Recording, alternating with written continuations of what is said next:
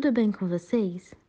Hoje eu, Maria Luísa, junto com João Vitor e a Glória, iremos contar uma história para vocês. Nós somos alunos do Isicenza e fazemos parte do curso de Pedagogia. Vocês gostam de escutar histórias?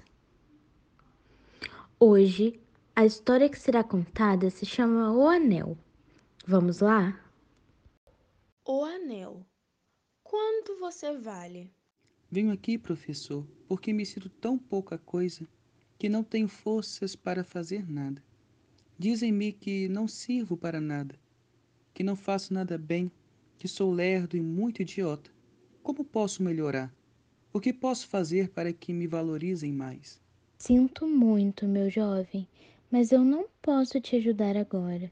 Devo primeiro resolver o meu próprio problema.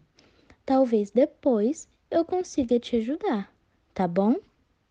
É, cl claro, professor. Gaguejou o menino, que se sentiu outra vez desvalorizado e hesitou em ajudar o professor.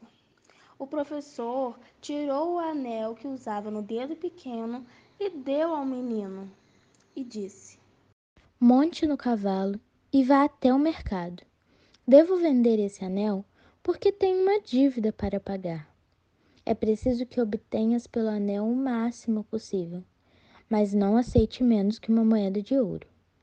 Vá e volte com a moeda o mais rápido possível. O menino pegou o anel e partiu.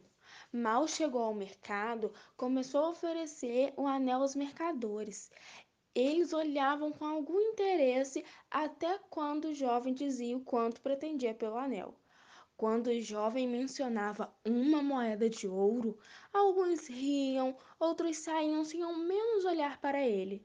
Mas só um velhinho foi amável a ponto de explicar que uma moeda de ouro era muito valiosa para comprar um anel.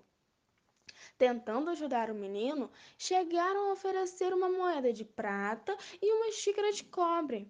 Mas o menino seguia as instruções de não aceitar menos que uma moeda de ouro e recusava as ofertas. Depois de oferecer a joia a todos que passaram pelo mercado, abatido pelo fracasso, montou no cavalo e voltou. O menino desejou ter uma moeda de ouro para que ele mesmo pudesse comprar o anel. Assim, ele livraria o professor de sua preocupação e receberia ajuda e conselhos. Entrou na casa e disse: Professor, sinto muito, mas é impossível conseguir o que me pediu. Talvez pudesse conseguir duas ou três moedas de prata, mas não acho que se possa enganar ninguém sobre o valor do anel. O que você disse é muito importante. Devemos primeiro saber o valor do anel. Então volte a montar no cavalo e vá até o joalheiro. Quem melhor para saber o exato valor do anel, não é mesmo? Diga que quer vendê-lo e pergunte quanto ele te dá por ele. Mas não importa o quanto ele te ofereça, não vendo o anel, tudo bem? Volte aqui com ele. O menino foi até o joalheiro e lhe deu o anel para examinar. O joalheiro examinou com uma lupa, pesou e disse: Diga ao seu professor que, se ele quiser vender agora, não posso dar mais que 58 moedas de ouro pelo anel. O menino surpreso exclamou: 58 moedas de ouro? Sim, com o tempo poderia dar até 70 moedas, mas se a vender urgente, esse valor é tudo que tenho. O menino correu emocionado para a casa do professor para contar o que ocorreu.